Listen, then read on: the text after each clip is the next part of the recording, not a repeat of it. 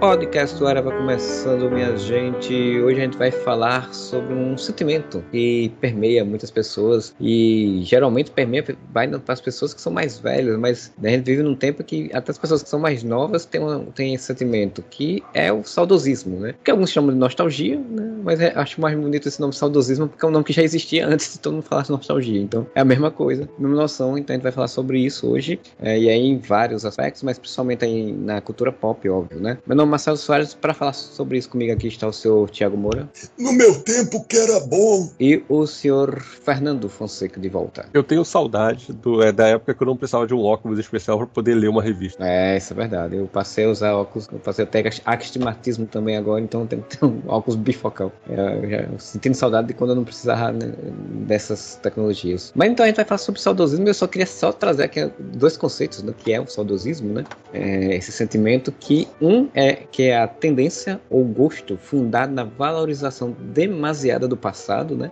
Então é ser valorizar demais o passado. E o dois é a fidelidade a princípios políticos, ideais, usos e costumes que já não são aceitos, né? É, então você vê que tem o, o conceito de saudosismo, ele tem dois, dois elementos aí que nos tempos atuais, em alguns aspectos, inclusive, se juntaram para fazer uma, uma, um, um megazord de não para ser mais mais saudosista, fazer um Transformers de, de porcaria, né? É um Mas... de, de, de saudade de, uma, de um tempo que não deveriam nem ter vivido, assim. Exato. E, e, eu gostei que o Marcelo agora, ele foi tão nostálgico que ele citou o Megazord, que é o negócio do início dos anos 90, e achou muito recente, daí ele usou é. Transformers. É. Se fosse mais um pouquinho, ia lá pro do Jaspion, né? O, o gigante o, Guerreiro Dylion. Guerreiro Dylion. Mas enfim, é isso. Então a gente vai falar um pouco sobre esse sentimento. Sim, uma das coisas, né, que, que o, o, o Moro, inclusive, foi que apontou esse tema que ele citou é porque, assim como a gente já falou em outros podcasts, eu não vou lembrar quais os podcasts especificamente, vai estar no link né, daqui de, desse episódio, mas a gente já falou várias vezes de algumas séries, filmes, remakes, né, coisas que trazem de volta, que é porque jogando por saudosismo do, do público, enfim, e tal, tal, tal. E é uma das mais recentes, que é, que permeia a gente aí, pega a gente aí, foi uma série do, é, que é um, um spin-off depois de uns 50 anos do Dead Seventh Show, que agora é o Dead, Dead Ninety Show, né? Ou é Ninety ou é Ninety? Eu sempre confundo em inglês, é Ninety, né? Show, Ninety. né? Ninety. Ninety Show. É, que saiu aí na Netflix, né? Trazendo personagens aí do Dead Seventh Show, botando novos personagens, só que agora nos anos 90, né? Que aí é um saudosismo pra mim e pro Moura, principalmente daqui, né? Porque a gente, a gente era adolescente aí nos anos 90, né? E todos os elementos aí dos anos 90 que a gente pegou vindo aí, principalmente MTV e tal, tal, tal, estão lá na série. E aí eu queria que o Moura começasse falando então um pouquinho sobre, né? Assim, eu, eu vi alguma coisinha da série, mas não vi muito. É, mas o Moro começasse falando sobre esse saudosismo especificamente aí. Então, eu vi, eu vi tudo, né? E para mim foi um saudosismo duplo, porque eu, tava, eu adorava Dead Seven Show e, e assisti. Eh, de vez em quando eu assisto as temporadas de novo. E daí tem o saudosismo da série e o saudosismo dos anos 90, né? Teoricamente, eu e o Marcelo teríamos mais ou menos a idade dos protagonistas ali nos anos 90, né? Dos adolescentes. 13, 14 anos naquela época. Você até comentou, né? Só, só não, antes de entrar em Dead, Dead Show mesmo, uh, você comentou agora há pouco que o saudosismo apostava muito em remake, né? Mas isso era muito anos 2000 e 2010, que tinha muito remake, né? Teve remake de vários filmes de terror, teve remake de, de vários filmes de ação e tudo mais, tipo as Panteras, né? Que pegou a série dos anos 70 e tudo mais. E agora... Missão Impossível, né? Que sai até hoje, que era uma sim. série também. E eu acho que a onda de remake meio que ficou para trás, porque o saudosismo agora mudou de nível. Mais agora eles estão fazendo... Menos. As... Não, mas é que agora virou reunion, sabe? Tipo, não, não é o. Vamos supor, não, não fizeram um remake como era nos anos 2000 de Halloween. Eles fizeram uma continuação do filme de 79, tá ligado? Então, tipo, é, eu acho que mudou o nível. Não é só pegar um troço antigo e fazer um novo, né? Muda lá pros, pros dias atuais, com outro elenco, contando a mesma história. Mas aí é. é que tá. É porque agora o objetivo não é pegar o seu saudosismo apenas por você lembrar do filme ou da, da série ou qualquer coisa assim. É você pegar o saudosismo de que você assistiu aquele filme, você tá querendo ver a continuação e você quer lembrar, pegar coisas do tipo, ah, poxa, tá, eu entendi essa referência. É, é a onda Exatamente. da referência. É, não, mas é, até o Pânico 5, né, que saiu ano passado, uh, falava muito sobre isso, né, que eles falavam uh, dessas continuações que são, que não é remake, que não é, que é uma continuação de legado, digamos assim. Uhum. E, e, o Pânico 5 fala muito sobre isso, né, que é você pegar uma franquia antiga, para pensar, o, o, né, teve, a gente vai gravar um podcast sobre Pânico Puramente, vamos entrar mais nesse detalhe, mas você teve três filmes nos anos, nos anos 90, um lá em 2012, que brinca com o negócio de remake, porque o filme meio que tem os personagens que são referências aos personagens originais, e esse agora que, que fala exatamente sobre essa onda de reunion, né, de trazer o elenco original de volta e contar uma nova história com esse elenco. A gente teve o Friends Reunion, né, que não é um episódio, mas é, é a reunião dos personagens, teve a reunião de Um Maluco no Pedaço, que são esses especiais, mas, cara, nos últimos anos, é uma quantidade muito grande de séries que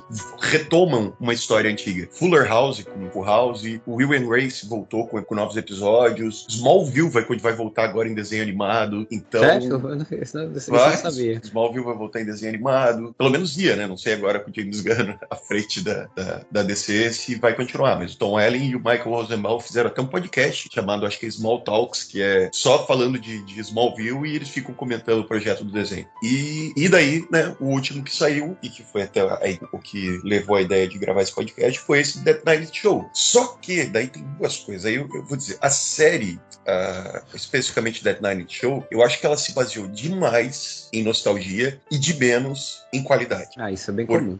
Porque, porque as piadas de Dead Seven Show, elas eram muito filha da puta, né? Lógico, eu não tô dizendo que é para fazer piada misógina, racista, sexista ou coisa do tipo, mas elas tinham uma, um, um, troço meio picante, meio cínico ali. E a Dead Night Show, ela ficou muito higienizada. ela ficou muito, tipo, nossas piadinhas muito bobinhas, muito Disney Channel, muito série da Nickelodeon, sabe? Então, é, é, é pra tu ver, né? Tipo, às vezes que queriam fazer o projeto, mas não tiveram o mesmo carinho que, que a série original tinha. O mesmo, não vou dizer o mesmo carinho, mas o mesmo, a, a, o mesmo cuidado com as piadas, sabe? As piadas parecem muito mais bobinhas, eu ri muito menos. E daí eu pensei que, quando eu vi isso, daí né, entra o fator nostalgia. O que, que eu pensei vendo a série que eu não estava rindo, não estava me divertindo? Gostava, né? A série não é ruim, ela tem uma historinha legalzinha e tudo mais. Mas eu pensava, cara, não chega aos pés Seven Show. Aí eu pensei, não, é nostalgia minha falando, né? Sou eu que tô nostálgico. No meu tempo era melhor, né? E resolvi reassistir alguns episódios de Dead Seven Show. E, cara, em Dead Seven Show eu choro de rir com as piadas. Porque o elenco é muito bom. O elenco jovem ali, né? Você tem um Ashton Kutcher, uma Mia, Mila Kunis, o Topper Grace, todo mundo em início de carreira. E eles estão muito bem. Eles têm um timing de comédia muito bom. Coisa que esse elenco novo não tem. Eu não sei se é porque daí uh, o elenco é muito inexperiente, porque nenhum deles, to todos eles fui procurar depois, tinham feito uma série na Disney, uma série na Nickelodeon, sabe? Tipo, ou não tinha feito nada antes disso. E então eles parecem muito cruz, eles não têm um negócio de improviso, eles não têm. Então eu acho que, que faltou isso, sabe? Tipo, faltou um tempero na nostalgia. Tipo, se basear só em nostalgia é, é meio vazio, né? Eu lembro daquela série Everything Sucks que tentou fazer a mesma coisa que, que Stranger Things, que é uma série de adolescentes se passada nos anos 90. Só que a história era muito chatinha. Então, se basear só no saudosismo e ficar atacando referência, referência, referência de anos 90 ou de anos 80, não faz uma série boa. Não faz uma série, um filme, uma coisa de boa. É, eu acho que no caso dessa série aí, ela, é, Dead Seven, Dead Nine Show, é, ela tem um grande problema também, porque assim, é, fazer uma nostalgia para um público que gostava teoricamente da série antiga, então um público que já está mais velho, que teoricamente as piadas da série antiga é, já é um pouco assim. Eu imagino assim, tipo, já, é uma coisa que a gente já, já, imaginaria ver, a gente já saberia, assim, tipo, não era novidade pra gente, né? E ao mesmo tempo, eles, aí Netflix, no caso saiu pela Netflix, então ao mesmo tempo eu acho que ela quer, ao mesmo tempo pega o público jovem que tá na plataforma dela. E aí, na cabeça deles, o público jovem tem que ser outro tipo de piada. E aí eu vi dois episódios, eu acho, dessa série, e eu percebi exatamente isso também da atuação. Tipo, eu percebi que os personagens eram tanto quanto forçados para serem parecidos com os personagens originais. É, tem um menino lá que é o Fast todinho, assim, né? Que é o Fast do, do, do, original, assim. A tentativa de ser o carinha que faz a piadinha, menino gay que faz a piadinha e tal, tal, tal. É, então, tipo, acho que ela já era mais difícil, mas é, é, é, quando você não tem um bom roteiro também, né? Aí dificulta ainda mais a coisa. Sim, e o principal, Marcelo, nessa série, eu acho que. Porque assim, se a gente pegar Dead Seven Show, é uma série muito bem construída, né? Os seis protagonistas jovens, eles têm personalidades muito definidas, né? O Eric é o nerd. Uh,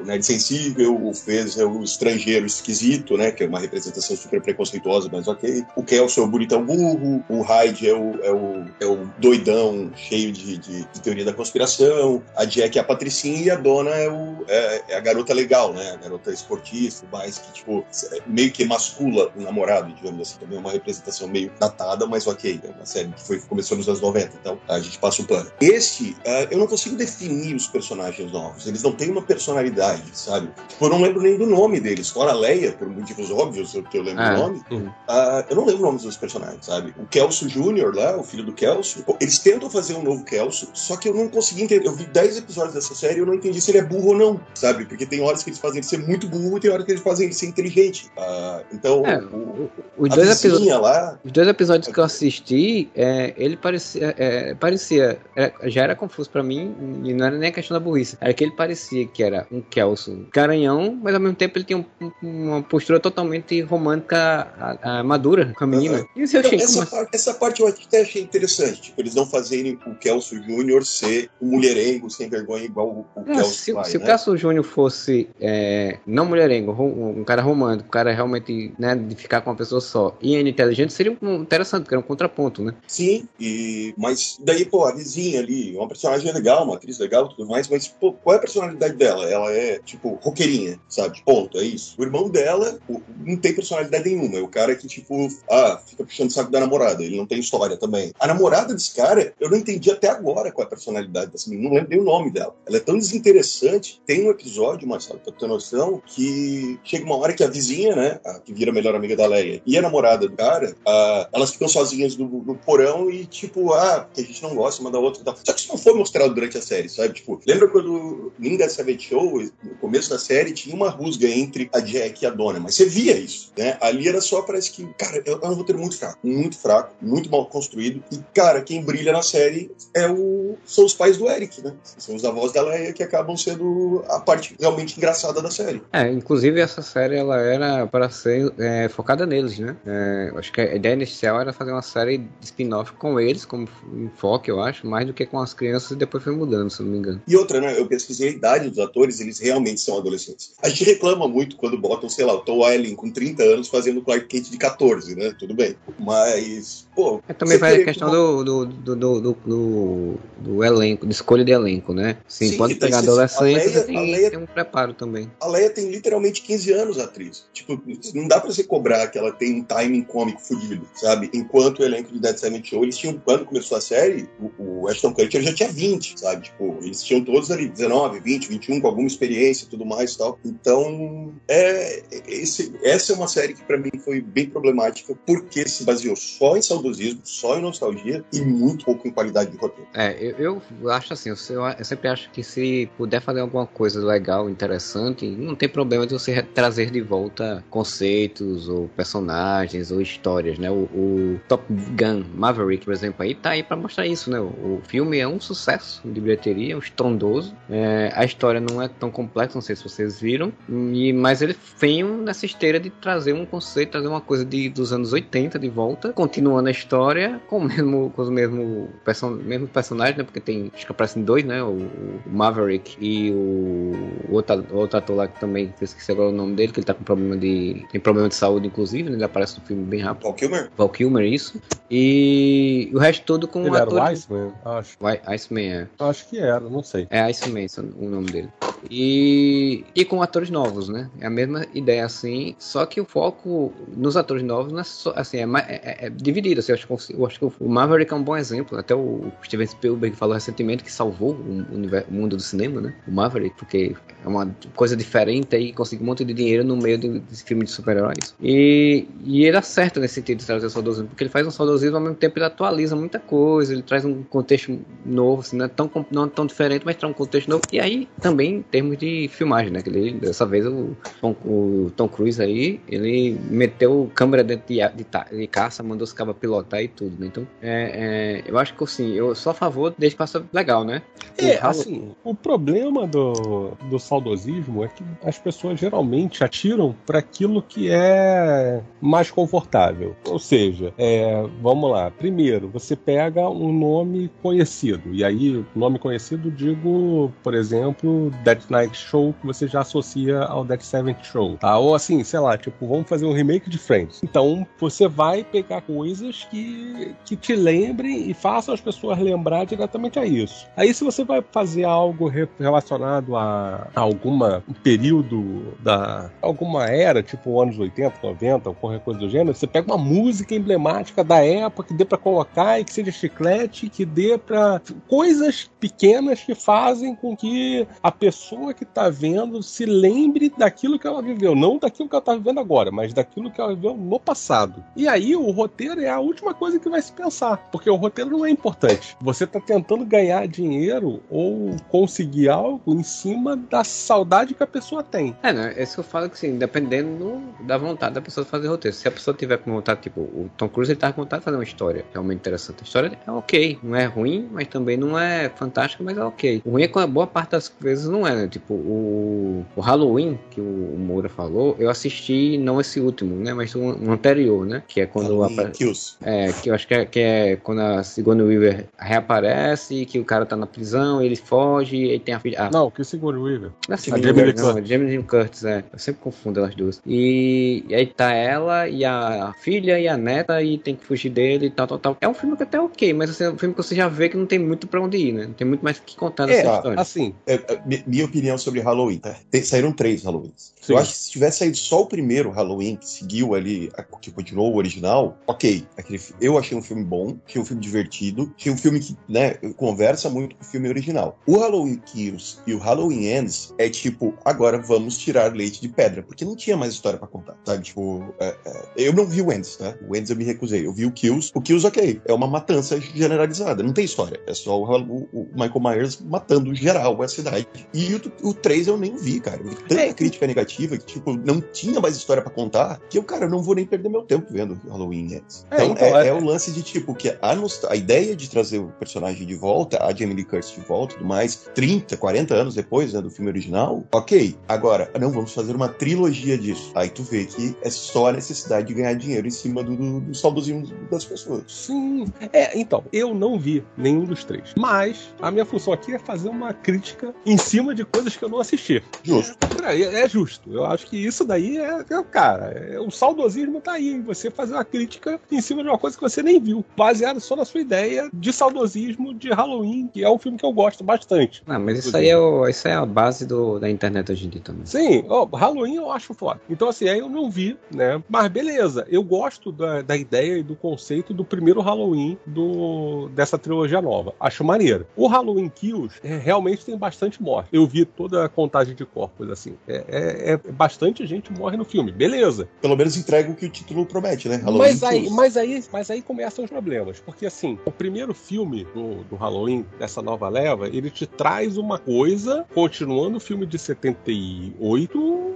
achei 78, né? Mas é, desconsiderando algumas bobagens, essas coisas meio é, quase que que todo o conceito de, de, que sobrenatural que tinha, então desconsidera. E eu acho legal quase, desconsiderar. Quase não, né, Fernando? Porque, tipo, é porque no primeiro Halloween. No primeiro desconsidera. Não tem nada. Sim, nada então, isso que eu ia de, falar. De, Aí primeiro considera. Aí no segundo, cara, no segundo, tudo que eles criticaram falaram assim: não, não, porque realmente depois do primeiro Halloween ficou uma zona e tal. E eu concordo que ficou uma zona cheio de conceito que não tem nada a ver com nada, que nunca foi utilizado e nunca foi aproveitado. Aí eles vão e metem tudo de novo. Sim. E o Halloween Kills é um filme em que o, cara, o Michael Myers, ele é uma entidade sobrenatural. Porra, é o Jason. É, tu não passou o primeiro filme falando que o cara não era o sobrenatural? Aí você faz o segundo filme dizendo que ele é sobrenatural. Aí o terceiro é a cereja do bolo. Cara, o conceito do maluco que seria o novo Michael Myers não é ruim, tá? Não é, eu não acho ruim esse conceito. O problema é que é um conceito que tiraram do rabo. Porque assim, você não usou um personagem no seu primeiro filme, não usou no segundo, aí no terceiro, porra, deixa eu contar a história desse personagem, ó. Esse aqui agora é o protagonista. Caralho, é, como assim? Esquece porra, a Jamie Lee, esquece o Michael é, Myers. Porra, tu tem três filmes, cara. Por que tu não botou esse moleque no primeiro filme já contando algo para você poder ter um envolvimento, para poder ter uma crescente na história e fazer sentido? Não, caraca, cara, isso, nada disso faz sentido para mim.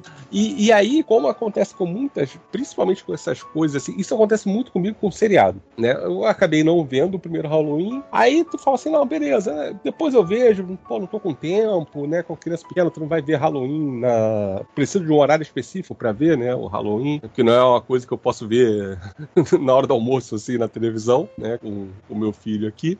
Aí tu, tu vai pegando, aí, pô, vem o segundo filme, aí começa a ver a coisa assim, fala assim, porra, não, essa história eu já não gostei, não. Agora eu vou esperar o terceiro filme para saber se eu quero ver o primeiro. Aí quando vem o terceiro, eu falo assim, não, eu não quero. Isso acontece direto comigo com o seriado. O seriado começa, eu falo assim, porra, vou ver. Mas aí, pô, acabei não vendo, aí daqui a pouco eu olho, putz, já tem, sei lá, 10 episódios. Aí eu falo, não, beleza, depois eu vejo. Aí depois você sabe que o seriado desandou, aí tu fala assim, não, agora eu não quero ver. Eu não quero, não, não tô afim. É, é, eu sofri isso com Lost. Lost eu comecei a ver, aí sei lá, tipo, na terceira temporada eu parei por algum motivo de ver. Eu falei, não, beleza, depois eu vejo, depois eu vejo, depois eu vou ver. E eu gravava em, em, em DVD os episódios, falava, pô, depois eu vejo, depois eu vejo, depois eu vejo. Cara, aí quando terminou o negócio, que tem toda a polêmica em cima do encerramento do seriado, aí eu falei, não, não vou ver não, não quero.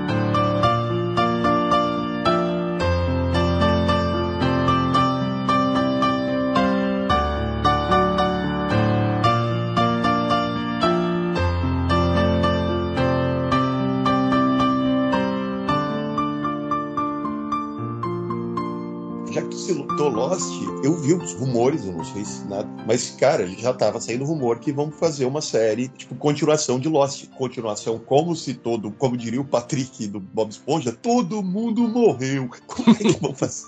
E já estavam rumorando, porque, cara, Lost é um caso muito específico, que foi, Lost acabou, o quê? 10 anos, 12 anos. E, e, é um caso muito específico de série e que até hoje faz né, 14 anos que essa série vai ser o novo Lost, né? Essa série nunca sim, era. Essa série vai ser o novo Lost. Essa série vai ser o novo Lost. Então, eu, cara, até me espanta não terem, nessa onda de, de, de, retomar a franquia antiga, né, e continuar a história, não terem pego Lost. Porque pegaram, né, vamos lembrar que na década passada também teve a continuação de Heroes, teve a continuação de Arquivo X, Sim. né? E todas tiveram, tipo, uma temporada e acabou porque o troço era uma merda. É, o Lost, eu, inclusive, eu, eu, me surpreendi muito de não ter saído nada de, desses anos todos, né? Porque geralmente depois de 10 anos sai pelo nem que seja um comemorativo, alguma coisa assim. Sim. E eles fizeram só um episódio especial no mesmo ano que acabou, né? Que assim, é aquela história, Lost, todo mundo tá morto, mas não todo mundo morreu ao mesmo tempo, né? Então a, a história ela pode como no, na episódio especial que lançaram, que quem fica na ilha cuidando da ilha é o Hurley, e esse ator não conseguiu fazer mais nada da carreira dele depois disso, né? É, ele é... conseguiu fazer um seriado que foi cancelado. É, ele fez o seriado de Alcatraz lá, que é Isso. horrível. E que era pra ser o novo Lost, né?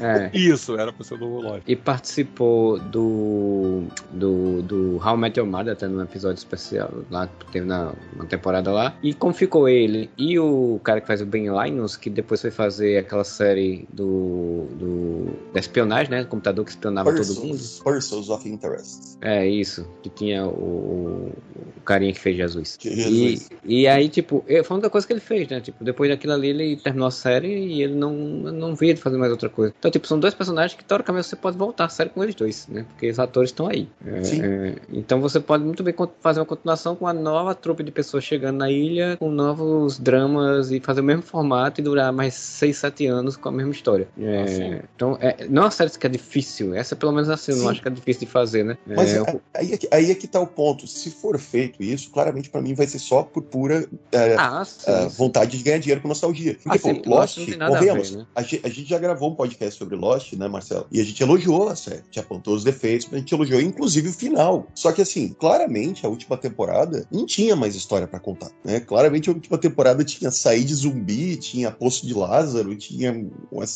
os outros outros, né? Tinha o Poço de templo. Lázaro e não tinha o Batman. Porra. Não tinha o Batman. E... Não sei nem como é que eles conseguiram isso.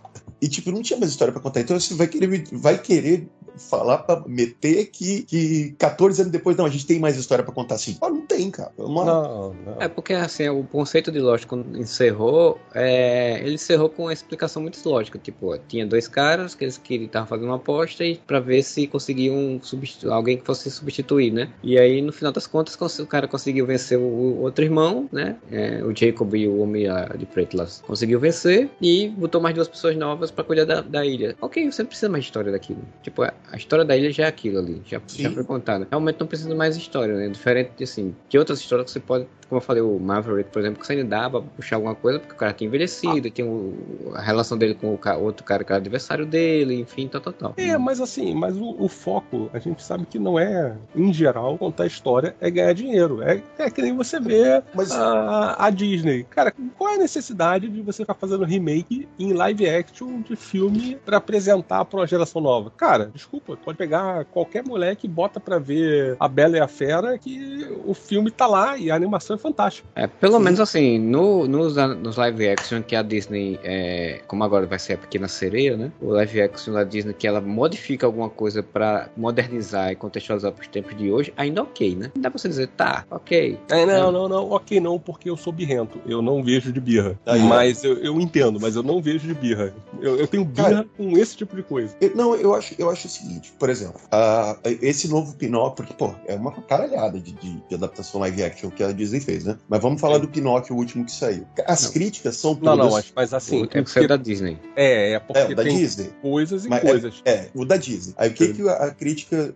Todas as críticas que eu ah, vi... Ah, é, saiu o Pinóquio ah, filme, com o Hanks, né? É, a, o Foi, filme é simplesmente...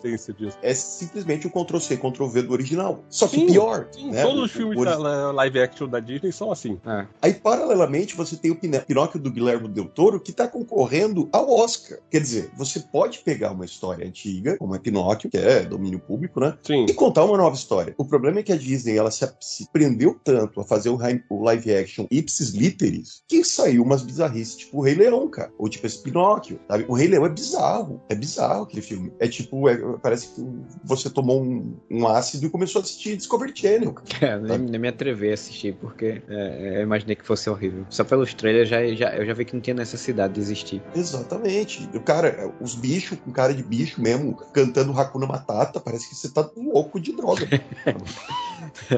é, Cara, não, não dá, não dá. É, é, muito, é muito nostalgia para mim. Eu sou uma pessoa nostálgica e tal, mas, cara, é, a mas minha é, nostalgia eu... vai em querer ver o negócio. A minha nostalgia é aquela nostalgia clássica de você tá, sei lá, qualquer dia, assim, na sua casa, tu tá lá mexendo no controle da televisão e você tá procurando coisas e tem aqueles filmes ou programa, qualquer coisa assim, que vai estar tá lá passando e que você vai parar e vai ver. A, a sua é nostalgia bom... é de é. rever uma coisa antiga que você né, acompanhou, né? Tipo, Não é de, adoro, de mexer naquela é, coisa Por exemplo, eu adoro o Feitiço de Áquila. Eu acho o filme muito maneiro. O Feitiço de Áquila tá na minha lista de filmes que, se estiver passando, eu vou parar e vou ficar vendo. Eu tenho uma lista de filmes que são assim. Tá eu ligado que um vai remake... ter uma série, né? É, eu quero um remake de Feitiço de Áquila? Não. Eu quero uma série de Feitiço de Áquila? Não. Eu tô feliz com o filme. E é isso, entendeu? Esse é o meu saudosismo. Se eu não estou enganado, é uma série que vai ter do Feitiço de Áquila. É, fizeram a série do Willow, né, cara? Daquele filme do sim, Willow. Sim. Dizem que é horrível também, dizem que é ruim, dizem que não é boa. Tipo, eu não tive nem vontade de assistir porque eu já não gostava muito do filme do Willow. É, então, não é, assim, eu vi o filme do Willow há pouco tempo atrás, assim, por causa da série. Né, eu revi o filme e falei, ah, não, beleza, vou, vou, vou lá, vou ver. Aí eu vi o, o filme, ele. É, eu acho ele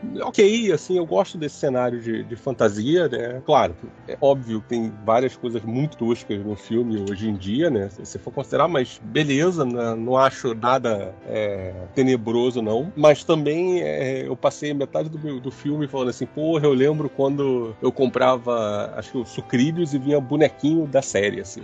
Eu passei o filme inteiro tendo lembranças de quando era criança. Mas beleza cumpriu o seu papel de rever. Aí eu comecei a ver a série. Acho que eu vi uns quatro episódios da série, assim, e não me pegou. Não me pegou, não me empolguei, assim. Achei tipo, ah, tá. Porque assim, a série tem o Willow, tem a, a, a guerreira lá, que, que é a principal, que é a filha da Morda, né? Por motivos óbvios, tem o um problema do, do Val Kilmer, né? Mas dá para você entender pelo, pelo negócio que em algum momento da série ele ia aparecer, né? Nem sei se ele apareceu, mas dava para você ver, porque ele tava naquela situação, tipo, ele tava desaparecido parecido, mas beleza, ok, normal, isso daí não, não, não, me, não me estressa. Mas vários jovens lá, muitos jovens. Aí, aí não dá, cara, não dá. Inclusive, um dos jovens era o, o Flash Thompson. Qual o Flash Thompson? O Flash Thompson do, dos últimos filmes, pô. Ah, tá. Tom Holland. Isso, Inclusive, do Tom Holland. Vai estar em Pânico, vai estar em Pânico, Pânico 6, diga-se de passagem. Inclusive a Vandinha tá no Pânico 5, vai estar em Pânico 6, né? Isso.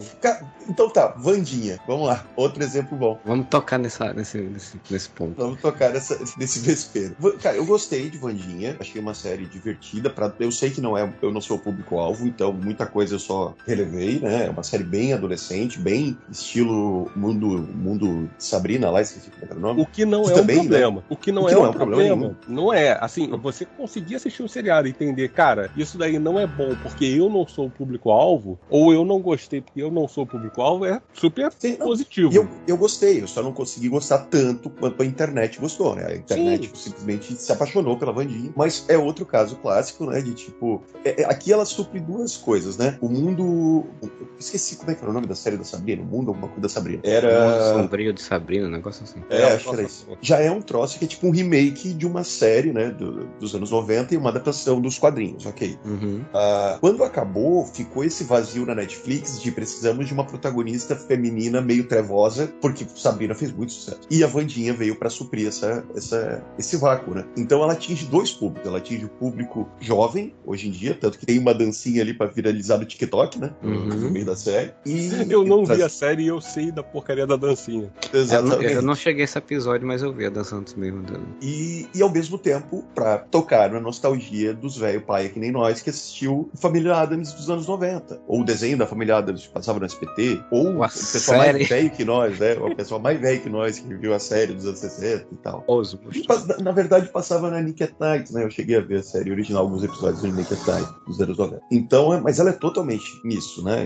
É, é você ver essa- esses personagens de volta. Ela não é uma continuação do- do- dos filmes da família Adams, só que é uma retomada de um personagem antigo, aliás, de um grupo de personagens antigos para suprir né, essas duas, esses dois vácuos, né? E, e assim, vai- depois eu vou fazer um comentário. Faz agora? Não, eu ia só comentar que essa parte, essa ideia, por exemplo, esse conceito assim, ele não me incomoda. Porque, assim, diferente, por exemplo, das histórias lá da Disney, é, eu acho válido você pegar algo que é, acho que dos anos 60, né? O seriado, 60, 70. 60, até É, acho que 50. acho. 60. É, be- bem velho, né? É E você, branco, né? é, e você adaptar, independente de até outras coisas. Já tem um filme, mas ok, eu acho. Isso daí eu acho super válido. Eu acho. hum, Tô muito de acordo com isso. Não, não vejo problema nenhum. Isso daí não me incomoda. Independente de ter uma qualidade boa ou ruim, mas a ideia básica de você trazer algo que, que pertenceu ao negócio e, e reapresentar para as pessoas quando tem essa necessidade, e eu acho que, principalmente hoje em dia, um seriado dos anos 60 ele tem necessidade de ser apresentado, né, porque a pessoa não vai querer ver um seriado preto e branco. Tá, tá. É, assim, é- é- pode contextualizar, assim, pode até problematizar. Tem mesmo necessidade ou não tem, né? Não, É, necessidade nunca tem, mas eu entendo, eu entendo a vontade que, que se tenha de, de você pegar um nome forte e recolocar no mercado. Sim. Ah, não, não, concordo totalmente. Você citou novamente ele a Disney, o Fernando. Eu queria dar um exemplo de boa adaptação da Disney, que eu gostei, que foi o Cruella. O Cruella, ao invés de, tipo, eles não fizeram um, um remake do 101 Dálmatas, sabe? Sim, Eles fizeram- fizeram uma eles coisa diferente. pegaram a Cruella, personagem o Cruella eu E vi. fizeram inclusive. completamente diferente, né? Eles focaram muito mais na parte dela ser uma estilista, né? Ao invés de ser uma vilã da Disney. Beleza, você pode dizer, ah, mas não é a Cruella do desenho do 101 Dálmatas. Não, não é que bom, é outra coisa, É, sabe? É um troço é- diferente. E tem coisas legais. Cruella, Cruella tem coisas legais. Assim, Nossa, Cruella, fotografia muito foda, Cruella tem várias coisas. Tem- Cruella tem várias coisas legais que o outro filme que a Disney tentou fazer e não conseguiu pra mim, que foi o, o Maligna lá. Malévola. Malévola. É isso, a Malévola. Maligna é, é outra É o do coisa. He-Man. É saudosismo também, cara. O- Não, mas o que, que acontece pra mim no Malévola? Malévola, a- o Cruella, eles pegam uma personagem e contam uma história completamente diferente. Sim, o Malévola nada é a uma ver. história do lado e ainda por cima é uma história conta uma história paralela ao que tá acontecendo e ainda assim querendo ser super chapa branca e não, mas olha só, a Malévola não era tão ma- malévola assim não, era Inclusive- mó legal. Não, inclusive o beijo né, que a desperta a Bela é dela, não é do príncipe, tá ligado? Sim. Tipo, tudo Porque bem. mulheres, porque mulheres não precisam mais de homens para serem Não, não. despertadas. Aí só que eles forçam um pouco, né, na história nisso, né? Porque foi ela que botou a maldição na guria, cara. Né? Sabe? Então, tipo, é um filme que pra mim não funciona. E, e, cara, fez um sucesso do cacete, o primeiro Malévola. Tanto que teve uma continuação que eu vi é muito ruim. E... Eu não vi porque eu imaginei que fosse muito ruim. Eu vi o primeiro. Ah, eu vi porque tava. Eu, eu, pago Disney Plus mesmo, né? Então eu tenho que assistir alguma coisa. De vez em quando eu vou lá e dou play alguma coisa. Mas o. Então é. é... Porra, não gosto do Malévola. Eu gosto muito do Cruella. Achei o filme muito divertido. Agora o Malévola, não, cara, pra mim não passa. Porque é, daí é assim, o, o Cruella ainda tem uma combinação para mim. Porque além de ter essa, essa história que, embora seja pertencente àquele universo, mas ela não é nem paralela, né? Ela é uma história que é tipo um, é um prequel, né? É um universo ainda, paralelo quase. Né? Ainda tem, é, pois é, mas beleza. E ainda tem a Emma Stone. Eu adoro a Emma Stone. Sim, a história é uma das melhores atrizes que tem. Eu acho ela sensacional. Fernando citou um, uma coisa agora que eu queria puxar também. He-Man. Teve o desenho novo do He-Man agora, que passou na, na Netflix. É, foram duas, duas. É, não, tem aquele que é, que é mais é, tipo animação, né? Mas, o do. É, o do. E o do, o do Kevin, Kevin Smith. O do Kevin Smith, eu vou dizer que eu amei o desenho, não amei, tá? É, achei ok, né? Assisti tudo, achei ok e tal. Eu vi mas a primeira temporada. É o a, a segunda é melhor. É, aquilo é protagonista da primeira temporada. Sim. Daí o He-Man volta na segunda e ele vira o protagonista da segunda, que é melhor do que a primeira, pelo menos eu achei. Só que assim, uh, eu gostei, achei ok, não achei, nossa, coisa fantástica, mesmo porque, né, internet aprenda, você não precisa amar ou odiar alguma coisa, você pode achar aquela coisa ok. Não, não, e, e, e assim, e vou ser sincero, né, He-Man nem era tudo isso. Mas é isso, é nesse ponto que eu quero chegar. O que que eu vi a galera falando? E esse desenho do Kevin Smith é uma continuação do desenho dos anos 80, né? Ele não é uh, um novo desenho, que nem fizeram, né, nos anos 2000 fizeram um novo desenho do He-Man, só que era tipo começando do zero, né? Uh, agora é uma continuação direta do desenho dos anos 80, ou mais ou menos, né? A ideia é uma continuação de lá. E eu vi a internet e muito marmanjo de 45 anos falando: não, pô, é uma merda, lacração, estragaram meu desenho, e blá blá blá, estragaram minha infância. E daí eu fiquei me perguntando se esse bando de marmanjo assistiu o He-Man nos anos 80. Eu tenho uma lembrança muito boa do He-Man nos anos 80. Talvez seja o desenho que eu tenha mais assistido nos anos 80. Esse Thundercat. E só que, cara, eu tentei assistir adulto, He-Man da Netflix, o He-Man antigo, eu não consegui. É ruim. Porque é ruim, sabe? É, tipo, ruim. é muito. É bem ruim. É, é, quando eu é tinha assim, seis anos, eu amava. Quando eu tinha cinco, é, seis anos, eu é amava. Assim, é que assim, falando, você citou os dois, né? E esse daí tinha todo um combo pra quando você era criança, porque além de passar o desenho, você tem um enfoque principal no, no show da Xuxa, no domingo, né? Da, da programação da, do canal, né? Que era da Globo lá, que era o principal. Você tinha boneco, cara, e era muito boneco. E os bonecos Sim. eram maneiros. Então, assim, tudo isso daí acaba dando um up muito grande naquele, naquele, naquilo que você tava vivendo. E com relação ao pessoal chorando, cara, o pessoal chorou porque a porcaria da Tila era a protagonista. E eu vou te falar, eu adorava a Tila da, do, de, desse desenho. Inclusive, a Tila desse desenho era melhor do que a Tila do He-Man original. Muito melhor, inclusive. Sim, mas aí que tá, Fernando, é exatamente esse ponto que eu quero dizer. O, o saudosismo, ao mesmo tempo que cria essa, essas, é, esses nichos de mercado, né, pra Maverick, pra Vandinha, pra coisas que são muito bem sucedidas, uh, ele também abre é, essa, esse sentimento esquisito que as pessoas têm de no meu tempo era melhor, né, o antes era melhor, com casos que não é realidade, né? Convenhamos, uh, se a gente for falar em questão de roteiro, esse desenho do He-Man é muito melhor do que o menos dos anos 80. Sim, o menos dos anos 80 era tipo, a cada episódio o esqueleto falava, he, he, he, bom, invadiram o castelo de Grayskull, aí, sei lá, se disfarçava de velha pra roubar a espada do He-Man, sabe? E... É, é, assim, é, esse desenho do He-Man, ele tinha um problema sério, o original, e que, assim, na verdade, o desenho do He-Man é pra vender boneco. Então, Sim, ele é uma grande tem... propaganda de boneco. É, você precisa enfiar mais bonecos e mais. Então, cara, que se dane o roteiro, eu quero vender mais bonecos. Sim. Sim, sim, sim. Não, exatamente. Esse, agora, só, só uma experiência pessoal, esse sentimento que o Fernando falou de assim, coisas antigas, eu tenho com Smallville, por incrível que pareça, que eu estou assistindo na, na HBO. Uh, mas por quê? Porque o seriado é bom? Não é. Porque o roteiro é bom? Não é. Não. A gente sabe Smallville tinha um roteiro de merda. É horroroso, irmão. É uma série ruim, né? É, é. Mas tem umas músicas massa. Quando eu assisto, porque assim, Smallville estreou quando eu fiz 18 anos. Então, né? Então, tipo, sim, exatamente. Exatamente. É isso que. Então, foi, foi uma época, imagina, 18 anos é uma das melhores épocas da vida do ser humano, né? Uh, foi, foi, quando eu assisto Smallville, me dá aquela sensação, me, me traz toda aquela nostalgia, aquela sensação de quando eu tinha 18, 19, 20 anos e acompanhava no domingo, tá ligado? Eu lembro de eu indo fazer vestibular, tá ligado? Uh, e passando a propaganda de Smallville no domingo, no SBT, sabe? Então é uma sensação muito específica de nostalgia. Então quando eu assisto Smallville, cara, eu sei que o seriado é ruim, sabe? Apesar de, do Michael Rosenbaum ser o melhor Lex Luthor já feito na, na história da humanidade. Mas uh, me dá uma sensação boa, me dá uma sensação boa. Só vi o primeiro Creed, tá? Eu não vi o segundo, embora eu queira ver. Sim. É, mas de qualquer maneira, mesmo sabendo que o... É, mesmo sabendo que, que tem essa questão da nostalgia ali do meio, né? O saudosismo, mas a qualidade do filme é uma boa qualidade, né? E também é beneficiado que você não tem tantos filmes de boxe,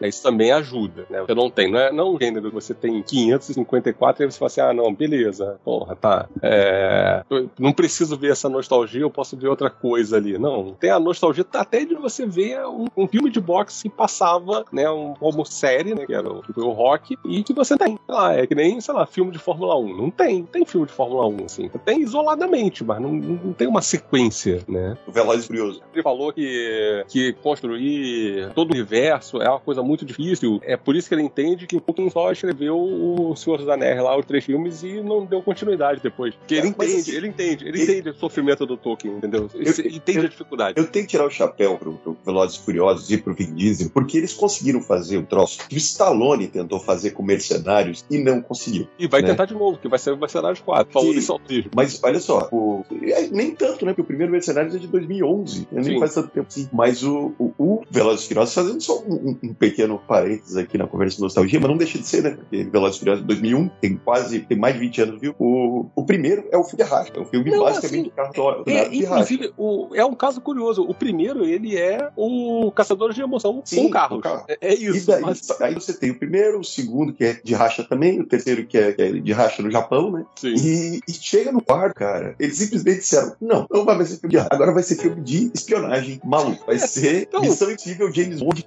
com um carga explosivo. É aí... isso, cara. O, o Vin Diesel já tinha largado o projeto no 3, o 3 não é ele, no só dois, no final. É, é no 2, isso, no 2 ele não faz. É, assim, é que, na verdade, o, o problema do. O grande lance da. da a gente tá aturando Velozes e Furiosos até hoje porque a carreira do Vin Diesel não estourou como eu achava que ia estourar. Não, você resume Velozes e Furiosos? é isso, é isso. É. Não, mas daí, o que, que o, o Stallone fez? Ele juntou os grupos dos anos 80, né? E alguns dos anos 90, Jason Statham, Dolph Lundgren, Terry Crew, uh, Jet Li. Ele pegou todos os aços de ação que não tinham mais filme, que não tinha mais de ação, e juntou pra fazer um filme de ação que, cara, comemos, nunca repercutiu muito Mercenários, né? Eu fui descobrir esses dias que existe Mercenários 3, porque eu tava pesquisando que eu queria fazer um post do Aranha. E. Pô, eu vi o 3 no cinema. Mas aí, eu, eu, mas aí, mas eu admito, eu admito que Mercenários é um grande exemplo do meu saudosismo dos filmes Sim. de ação dos anos 80. Eu vi só porque por ele foi, disso. Ele foi criado por isso, ele foi Sim. criado pra ser um filme de ação saudosista dos anos 80. O que eu quero dizer que o Velozes... Isso. É, pelo que eu vi, vai ter quatro. E o que, que o Velozes Furiosos fez? Ele mudou completamente a proposta dele. E, cara, se parar pra pensar, já passou uh, Jason Statham, Dwayne, o The Rock, o, o, obviamente o Vin Diesel, Paul Walker, Pô, agora tá Tars Gibson, agora tá Gal Gadot. Então, e agora vai entrar o Jason Momoa e a Brie Larson, cara. Pois é. Sabe?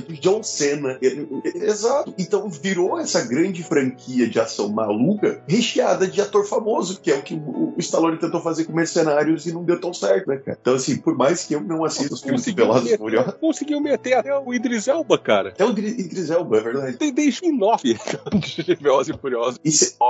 e sem esquecer que o oitavo filme fez mais de um bilhão, entrou para as maiores bilheterias da história do cinema. Velozes e Furiosos 8. Sim. Velozes e Furiosos não, é, um filme, é, um filme que, que o Transformer queria ser e não é. É, exatamente. Mas saiu 10, né? Saiu 10, vai sair agora. 11, 11 com o Hobbs Shaw. Isso. Isso. Tem o carro do, do, do Elon Musk. Então, mas, cara, tu vê que, ok, é, é, um troço de cerebrado pra caralho. Eu não, não assisti nenhum dos Velozes Furiosos, fora o primeiro. Os filmes são uma merda. Realmente, não faz sentido nenhum. Realmente, é só pra carreira do... que não deu certo do Vin Diesel. Mas, cara, eu confesso que eu assisti do 1 ao 8 e assisti o Robin Shaw. Eu não vi o 9, que é o do espaço. O do espaço eu não vi. Mas, assim, eu não vi, não é que eu não queira, não. Cara, se tiver passar um dia na televisão, souber, eu vou ver. Porque eu acho idiota, mas dá pra ver. E é puro nostalgia de, de filme de ação dos anos 80.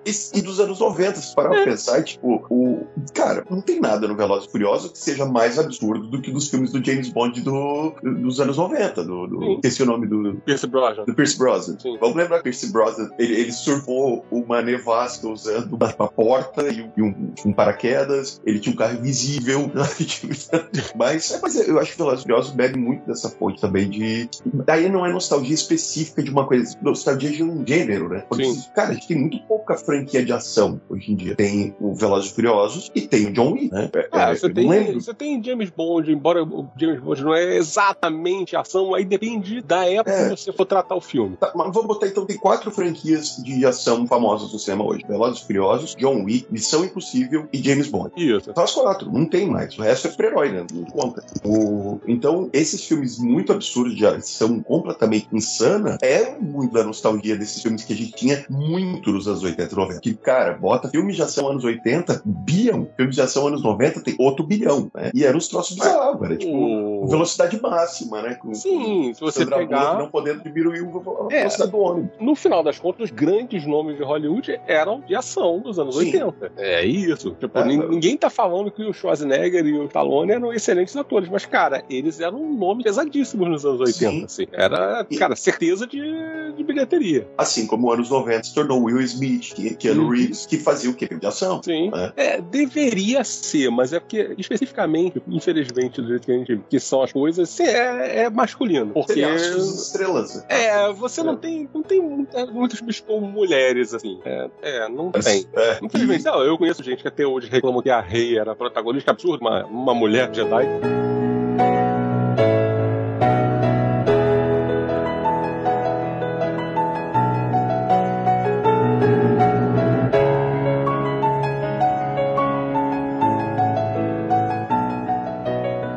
Super-heróis são os novos trapalhões, né?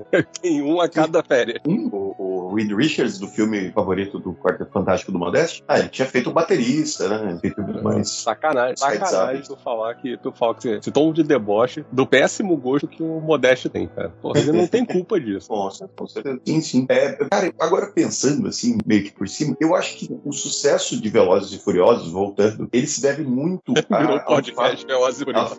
Ao, ao, ao choque de cultura, né? É. ao fato de ele é nostálgico de ação dos anos 90, que é aquela ação maluca, sabe? Sim. Tipo, é... e o Mercenários talvez não tenha tido tanta repercussão porque eles ganhou muito na ação dos anos 80, que é aquela ação de tipo explosão. tiro, explosão e tudo mais. Tiro, porrada o... e bomba. É, então talvez tenha é, é, esse do, do, do, Velozes conversa melhor com, essa, com a nossa geração de Millennium, né? E com essa geração Z, né? Que está mais próximo dos anos 90. Enquanto é, o Mercenários vai agradar o pessoal mais velho, que era adolescente nos anos 80, né? Então tem, acho que tem essa, essa explicação. Mas já que falaram de, já falaram de Disney também, falaram de Star Wars, eu não sei se falaram de Star Wars, mas eu vou falar, porque ah, saiu agora, a gente falou de Willow, né, na tela da magia, mas a gente pode falar de dois casos diferentes de é, ganhar dinheiro com, nosso, com saudosismo dentro do universo Star Wars. Teve o Mandaloriano, que eu acho uma série muito boa, Sim. e que é uma expansão do universo Star Wars. É um personagem que nunca viu, personagem novo, totalmente criado pra série e tudo mais tal, com uma história totalmente nova, é, só é. ambientada naquele universo. Assim, porém, os dois personagens principais são bem agarrados na nostalgia, porque é uma nostalgia sim. em cima do Boba Fett que você nunca existiu, mas é, existe essa nostalgia, é uma coisa que você nunca viveu, mas existe a nostalgia, e em cima do Yoda. Yoda, sim, sim. É mas eu digo que são personagens novos e, como sim. o Batista falou, uma expansão do universo. E é um sucesso, eu acho uma série muito boa e tudo mais. Sim. Logo em seguida, tivemos aquele desastre chamado Livro de Boba Fett, que é uma série chata pra caralho. Eu não sei se ela é chata toda, porque eu vi quando dois aparece episódios. o Mandaloriano. Aí acabou. Quando, aí, quando é um episódio de Mandaloriano.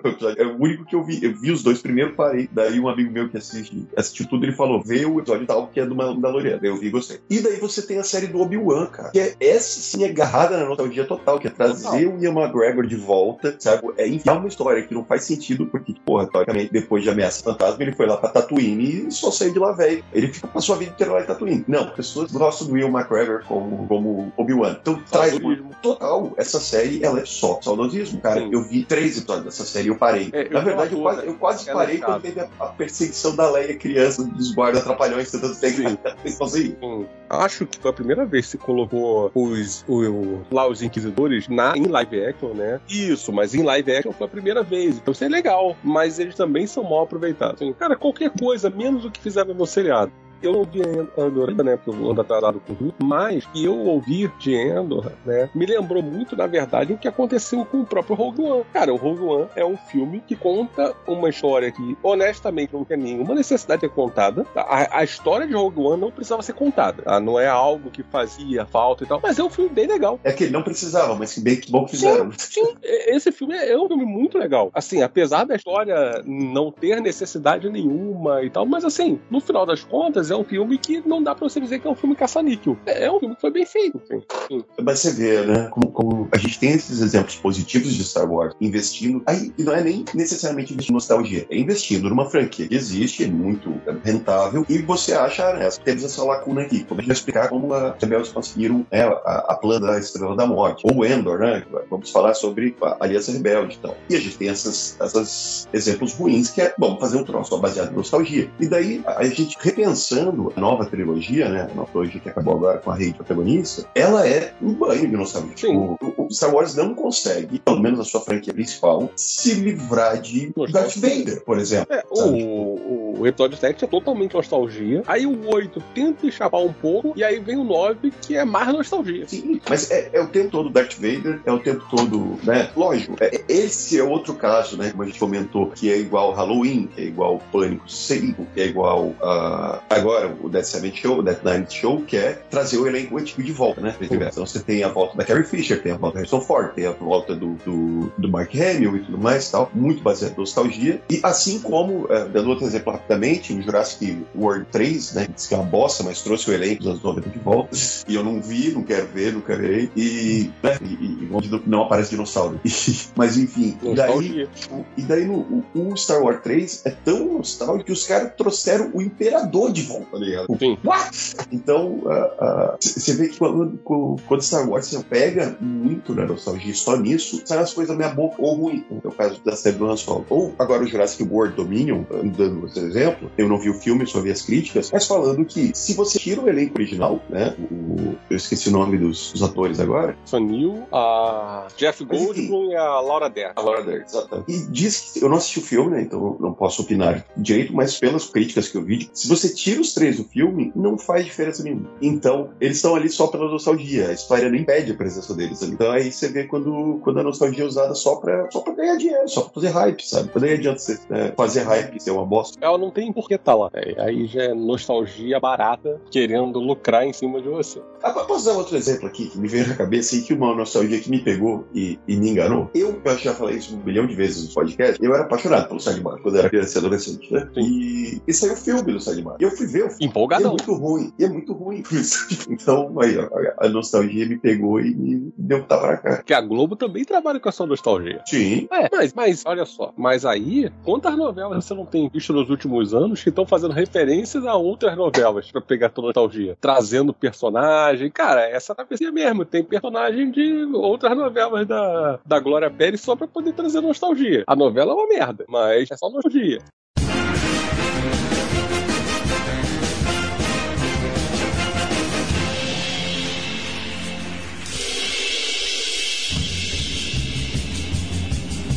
O Castelo Ratimbun, principalmente pra nossa geração, sabe de Millennium, porra, é um troço que marcou muito. Todo mundo ama Castelo Ratimbun. Eu acho que é, é uma jogada de, muito boa, uma reunião desses personagens, desses atores, botar eles lá no cenáriozinho e tal, porque é, é um troço muito marcado. Sim, é uma super produção. Sim, eu já vi notícia também que, é, que há, há, projetos, nada, nada muito uh, que tem, porque né, cinema também no Brasil sai uma notícia e o filme vai ser 15 anos depois, né? Mas Sim. queriam fazer os normais três, tá? Tipo, então é, é, aqui a gente também tem uma boa seara de, de nostalgia para trabalhar. E como o Fernando falou, cara, que, o que mais acontece em novela agora é referência a outras novelas antigas, trazer personagens antigos. Eu lembro, por exemplo, essa, essa nem é tão recente. Tititi, 2009 ou 2010, já fazia isso, pô, trouxe. Mário Foca, trouxe Vira Mags, todos vários personagens de outras novelas do Cassiano Gabos Bates, eles trouxeram pra, pra novela pra fazer participação. Uma novela que já era um remake, então já tinha. já era um remake seu, Cassiano, tá? Já tinha o seu saudosismo envolvido.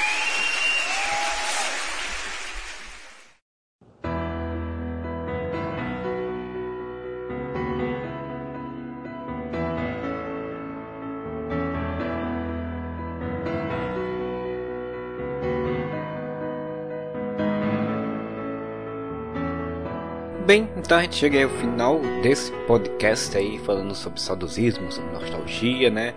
Sobre coisas que a gente gostava antigamente. E se você tem muita coisa aí que você concorda com a gente ou discorda, ou que você quer comentar, que você sente saudades, que você achava legal de ter, ou queria ver um remake, ou queria ver uma releitura, enfim, você entra lá em areva.com na postagem desse episódio e comenta, deixa lá seu comentário. Você também pode mandar para contato@areva.com com as suas sugestões também de temas e coisas que você acha interessante. E você pode acompanhar as notícias que a gente posta nas nossas redes sociais no Instagram, Twitter e no Facebook com arroba Areva. Se você quiser nos ajudar, você também pode ir lá em catarse.me barra e escolher uma das faixas de apoio e nos apoiar em nossas assinaturas para manter o site aí funcionando, manter o podcast funcionando, assim como o Algures Oficial, nosso padrinho defensor, e a Alina Aparecida Matias, nossa madrinha vingadora, fazem e nos auxiliam todo mês. Né? Espero que você tenha curtido e até a próxima. Whatever!